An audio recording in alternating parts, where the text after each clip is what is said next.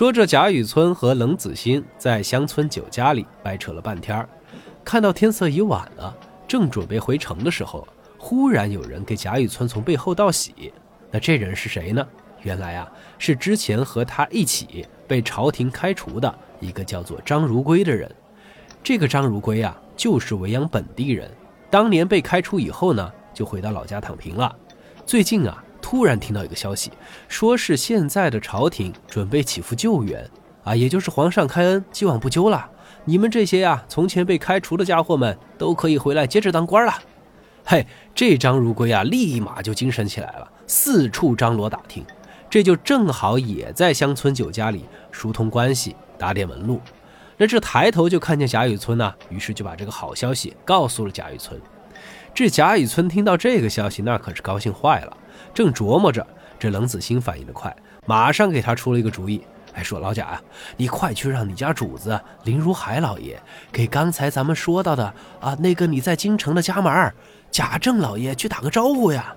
那你这恢复官职不就指日可待了吗？贾雨村一听说好，就这么办。于是扭头就走，回到林家，先把这官府的底报啊找出来看看。嘿，确实有这么回事儿。然后啊，这第二天一早就把想法跟林如海说了。这林如海一听啊，也连忙说：“哎呀，贾兄啊，你看看咱们这想到一起去了。哎呀，自打我老婆去世以后啊，我那丈母娘就成天念叨着这黛玉啊没了妈妈，日常起居也没个人照顾，读书认字儿什么的也没个人陪，说是要接到京城里面去啊，跟他老人家一起住呢。”这不，前两天已经安排家里的仆人们过来接了，只不过啊，那丫头的身子还没好，所以呢，就还没有动身。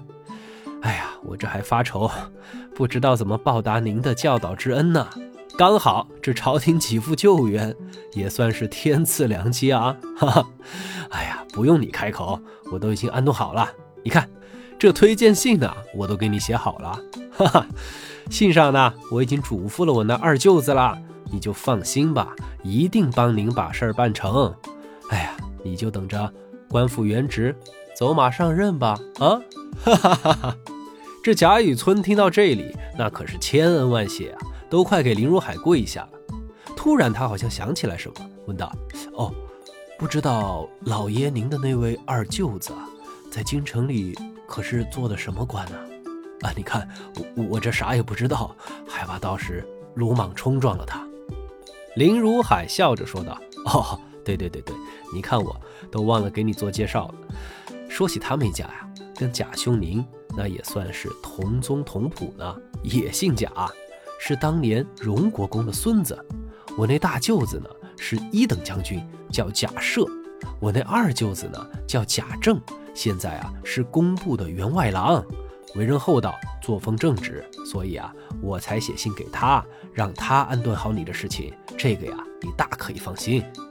贾雨村听到这里，一边跟林如海道谢，一边心里想：哼，果然那姓冷的说的不错啊。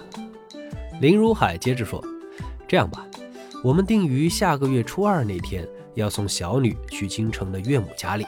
那贾兄您如果方便的话，那就正好一起呗，这不是两全其美吗？”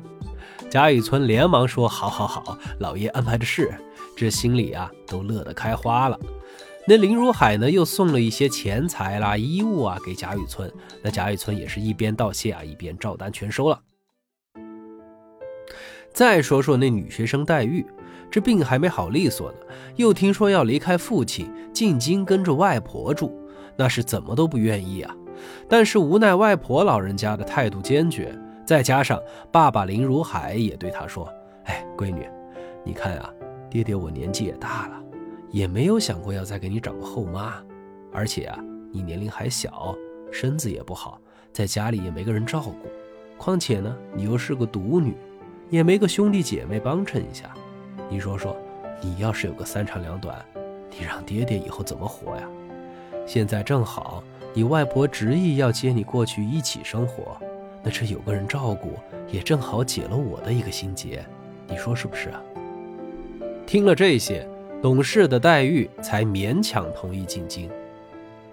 于是等到初二那天，就洒泪拜别父亲，跟着奶妈以及贾府派来的仆人们一起乘船进京去了。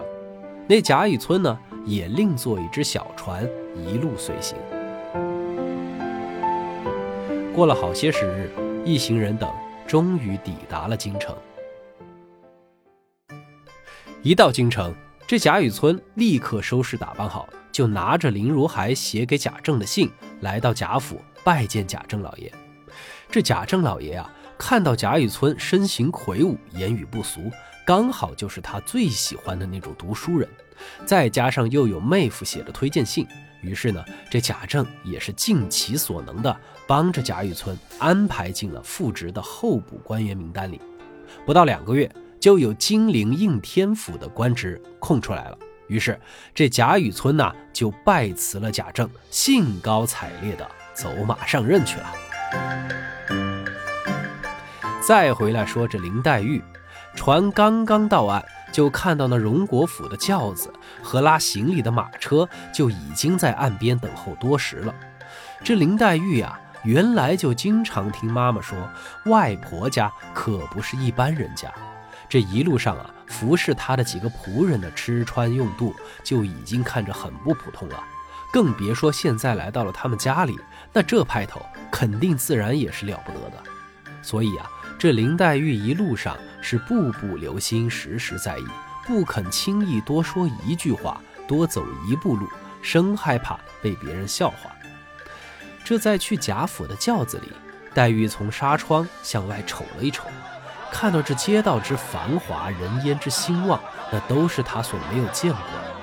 又走了一会儿，忽然看见街的北边蹲着两只大大的石狮子。三间兽头大门，门前坐着十来个穿着华丽的人，正门没有开，只有东西两个角门有人来往出入。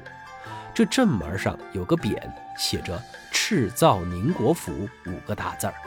黛玉心想：宁国府，这肯定是外公的哥哥他们家。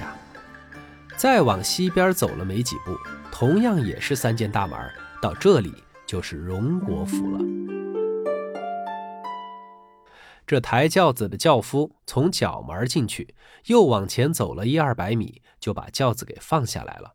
另外来了三四个十七八岁的小伙子，接着往里抬，抬到一个垂花门前，又放下了轿子。然后一群老嬷嬷把黛玉从轿子上接了下来。黛玉扶着个嬷嬷的手，走进了垂花门，穿过穿堂，绕过屏风，再穿过前厅。就来到了后面的正房大院正面有五间上房，那都是雕梁画栋的。两边走廊上的厢房也都挂着些鸟笼子，里面养着鹦鹉啦、画眉等等这些鸟。旁边的台阶上坐着几个穿红戴绿的丫头，一见到黛玉他们来了，连忙笑着迎上来说：“刚才老太太还在念叨呢，这话音刚落啊，就来了。”于是，丫头们争着把帘子打起来，大声回道：“林姑娘到啦！”哎，这林黛玉走入房中，又会见到哪些人？发生怎样的故事呢？我们下回接着说。